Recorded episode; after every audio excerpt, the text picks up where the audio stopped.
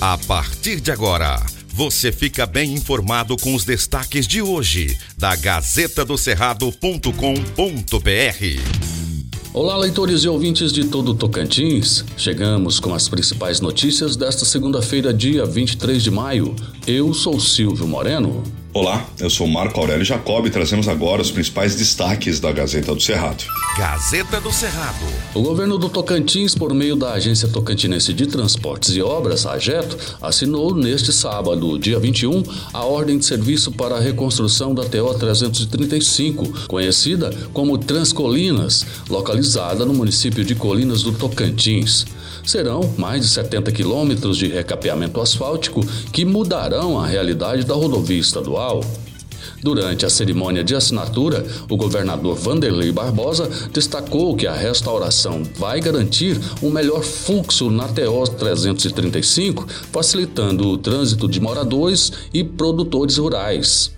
A ordem de serviço é orçada em 46 milhões e 900 mil reais e a rodovia passará por reciclagem e incorporação do asfalto velho para compor a nova base para a reconstrução de uma nova capa asfáltica, bem como novos dispositivos de drenagem superficial para escoamento da água das chuvas na pista. O trecho da TO 335, que receberá as obras, interliga Colinas e o entroncamento com a TO 010, em Palmeirante.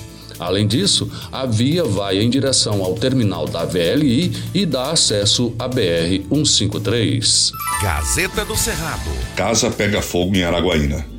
Uma casa pegou fogo na tarde deste sábado, 21, em Araguaína, na região norte do Tocantins. O corpo de bombeiros foi acionado e conseguiu apagar as chamas. O incêndio deixou a sala completamente destruída. Os militares conseguiram controlar o fogo antes que ele se espalhasse por outros cômodos. Imagens mostram que o telhado foi destruído. E segundo os bombeiros, a estrutura do imóvel ficou comprometida. As causas do incêndio não foram informadas e, apesar do susto e dos prejuízos, ninguém ficou ferido. Veja mais detalhes na Gazeta do Cerrado. Gazeta do Cerrado. Divinópolis tem capitã como a primeira mulher no comando da Companhia do Corpo de Bombeiros. A mais nova Companhia de Bombeiros Militar do Tocantins está sob novo comando.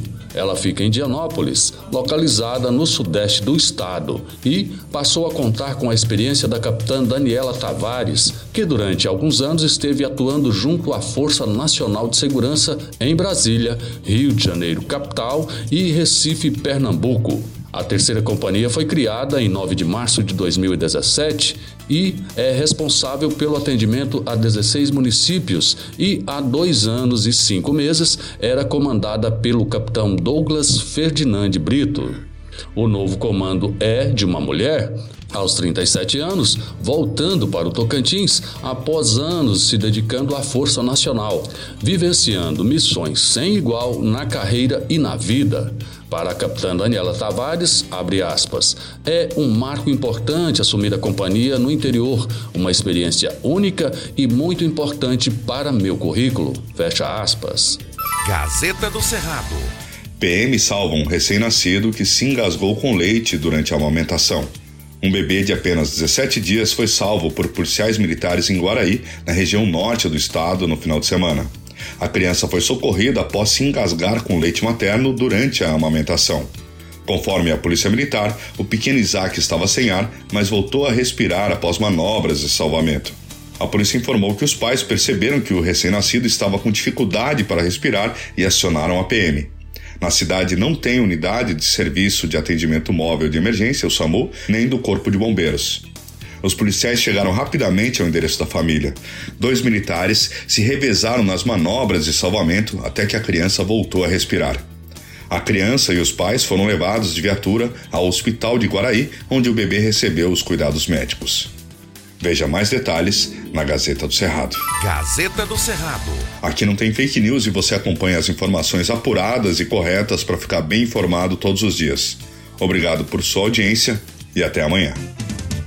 Estas e outras notícias você encontra na gazetadocerrado.com.br e nas redes sociais da Gazeta. Porque antes de ser notícia, tem que ser verdade.